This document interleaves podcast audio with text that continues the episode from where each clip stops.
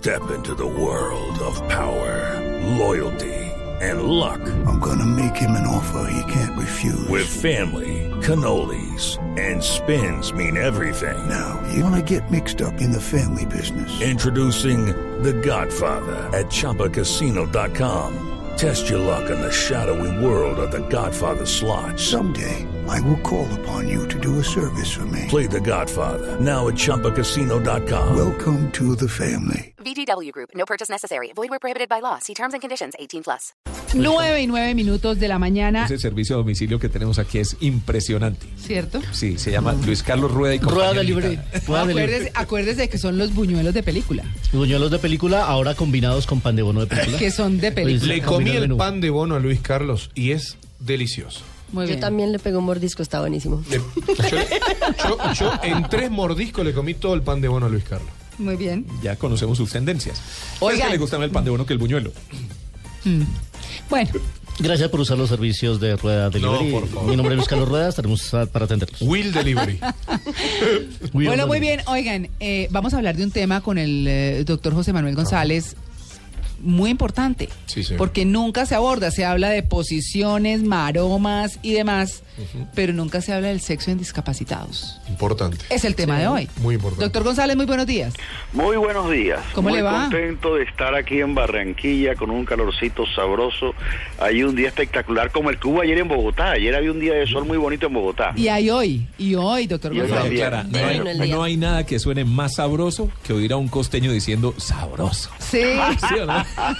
Suena Con- sabroso, de Con verdad. toda seguridad, sí, claro que sí. Mira, yo quería comenzar hablando de ese tema con una anécdota interesante. Hace unos 10 o 12 años, al salir de una conferencia para padres de familia, se me acerca una señora y me echa un cuento. Mire, yo tengo un hijo que es retardado mental, él tiene como 6 años de edad mentalmente, pero su cuerpo es el de una persona adulta. Eh, él comenzó en la pubertad a masturbarse y a mí me preocupaba. Y por fin mi marido y yo decidimos un día que íbamos a llevarlo a un sitio que era famoso en Barranquilla, ya no existe, que quedaba una cuadra del estadio municipal. Los barranquilleros nos conocen, hay diagonal a, a algo que es conocido por toda la gente de Barranquilla, que se llama el sitio de la salsa en Barranquilla. Y en ese sitio había trabajadores sexuales. Y él llevaba a su hijo una vez al mes allá y había conseguido una trabajadora sexual que era cariñosa con él, que estaba con él. Y me dice, mi hijo esa semana estaba sonreído, contento. Y luego me dice, doctor González, ¿eso será bueno o será malo? Y yo me quedé así como que no sabía qué decir. Decía, mira, yo no te puedo decir si eso es bueno o malo, pero si tú como madre sientes que él disfruta esa relación sexual, que tu hijo tiene un cuerpo que debería también darle disfrute y satisfacción a él, y te sientes bien, síguelo haciendo, mijita. Yo no te voy a decir que no lo hagas. Pero ese fue el primer contacto que yo tuve ya con una madre preocupada por la vida sexual de su hijo discapacitado o de su hija discapacitada, porque también hay madres preocupadas por la vida de su hija. Claro. Hace como dos años hubo una película que hizo mucho impacto en la sociedad colombiana, que fue una película de un hombre que estaba acostado en una cama con una discapacidad bastante grande y que una mujer comienza a ayudarle a conocer su cuerpo, a responder su cuerpo. La película se llama Las Sesiones, si no me... Si no me eh, No, no por- recuerdo. no me acuerdo, pero que se llama Las Sesiones, creo, fue- la dieron en todos los teatros y fue muy impactante y se habló sí, es mucho del de eso. 2012 la película, Las Sesiones. Se llama Ah, perfecto.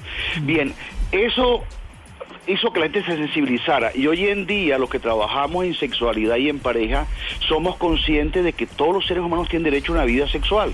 Y si usted querida eh, escucha, radio escucha o radio escucha hombre, tiene un hijo o tiene un hermano o tiene alguien que tenga una discapacidad grande, cuestiónese, pellizquese esa persona a quien usted quiere, además de darle una buena alimentación, ciertas comodidades, protección, porque esas personas son eh, muy fáciles de manipular o de aprovecharse de ellas, eh, también preocúpese por la vida sexual. Y eh, la preocupación debería comenzar porque hay una educación sexual en el hogar con respecto a todo esto. Porque los niños y las niñas con discapacidad tienen las mismas necesidades de un niño normal desde el punto de vista físico. Ellos se excitan, se enamoran, tienen deseos de tener relaciones sexuales y a veces no tienen la capacidad mental para entender qué pueden hacer. Y yo creo que la familia que tiene una persona en su seno discapacitada debería comenzar por buscar ayuda, buscar centros, y en Bogotá, en Barranquilla, en Cali sé también que hay, hay centros donde hay gente capacitada para orientarles cómo manejar estas situaciones que a veces los padres sienten incómodas pero que son normales en sus hijos o en sus hijas. Pues claro, es de parte de la naturaleza de todas maneras, ¿no? Sí, señor, o sea, así como el niño siente dolor o siente tristeza cuando lo regañan, también siente excitación sexual y su pene también tiene erección y aunque él no entiende bien qué debe hacer, él siente que algo está pasando.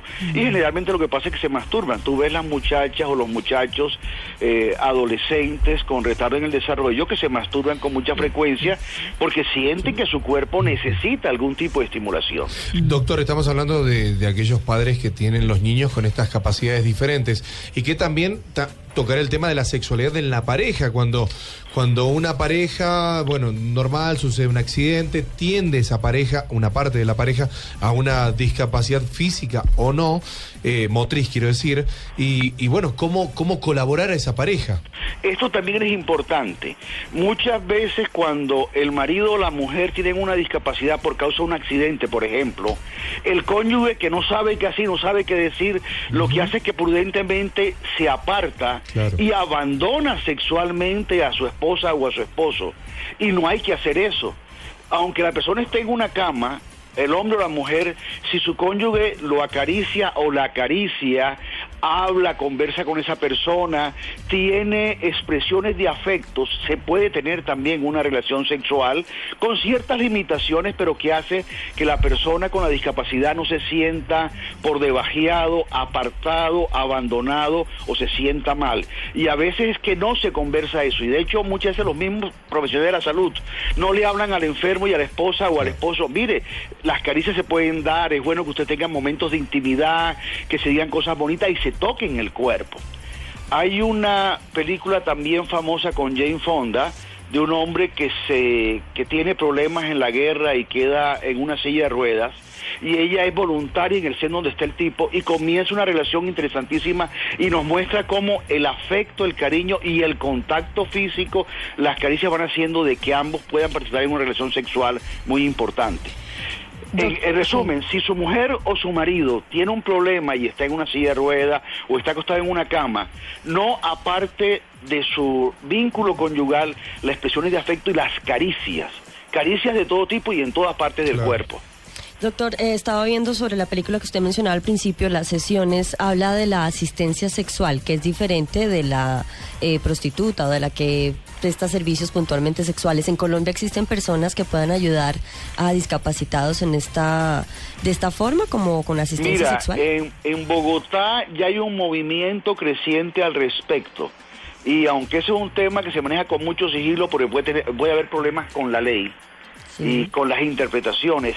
Ya en Bogotá he visto que se está comenzando a mostrar este tipo de servicios donde personas que no son prostitutas, hombres o mujeres, pueden ayudar a que la persona que está con mucha incapacidad pueda fortalecer, descubrir, sacar a flote su sexualidad que a veces por un accidente queda muy relegada a segundo o tercer plano. Sí hay ese tipo de, de situaciones y además hay mucho hay muchos en este momento muchos seminarios, muchos eventos, muchos talleres, o sea, en la parte médica y paramédica hay mucha inquietud sobre esto y hay mucha gente que está yendo a foros discutiendo, hablando. Y ahí se ve, se da cuenta uno que sí está surgiendo un movimiento de personas que no son trabajadores sexuales, pero que pueden asistir, colaborar, ayudar a personas con limitaciones eh, en esta área. Y me está acordando de otra película que se llama Por quien rompen las olas, de Lars von Trier, que cuenta Sí, la historia de un trabajador que con Breaking un Waves. golpe queda paralítico y su esposa están recién casados, su esposa pues queda bastante frustrada con todo el tema y él le dice, para que tú puedas sentir placer, busca otras parejas Qué y va. cuéntame que yo también voy a sentir placer en ese sentido. Es posible que una pareja pueda ser tan condescendiente y solo a punta de experiencias narradas y de una eh, parte más de estímulo de la creatividad y de la imaginación pueda también sentir satisfacción sexual. Como para salir corriendo. Claro que sí, eso puede pasar. Y es más, si él puede hablar con ella sin necesidad de un tercero, el solo hablar de lo que alguien le podría hacer a ella o lo que él podría hacer le podría dar placer a los dos. O sea, eh, se puede ese ese tipo de casos se puede presentar el de la película fue basado en una historia de la vida real y se puede presentar y, y se da en muchos niveles de hecho yo recuerdo haber tenido un paciente hace unos 20 años que le encantaba hacerle sexo oral a su mujer después de que ella venía de estar con un amante Uy. Él la mandaba de un amante y después de que ella volvía de estar con un hombre X, cualquiera que fuera, él le hacía sexo oral y él disfrutaba mucho eso. O sea, en la sexualidad se ven tantas cosas raras, mijita linda. Sí. Eh, eso, es- eso se ven cosas rarísimas, interesantes, y cada cosa tiene su explicación. Pero lo importante es que esa película más narra una salida que para mí es falsa. Yo pienso lo que ese hombre debía haber hecho es ayudar a que su mujer y él comenzaran hablando a tener fantasías y ella se excitara y él se pudiera excitar. Y si él puede hablar, puede mover la lengua. Y si puede mover la lengua, puede darle placer a ella. Bueno. ¿Me explico? Aunque esté en Mijita una linda. cama. Aunque esté en una cama. Entendido, Bueno. doctor, gracias. Arribeños. Doctor González, muchas gracias. Que tenga un feliz día. Ok, lo vemos. Hasta luego. 9 y 20.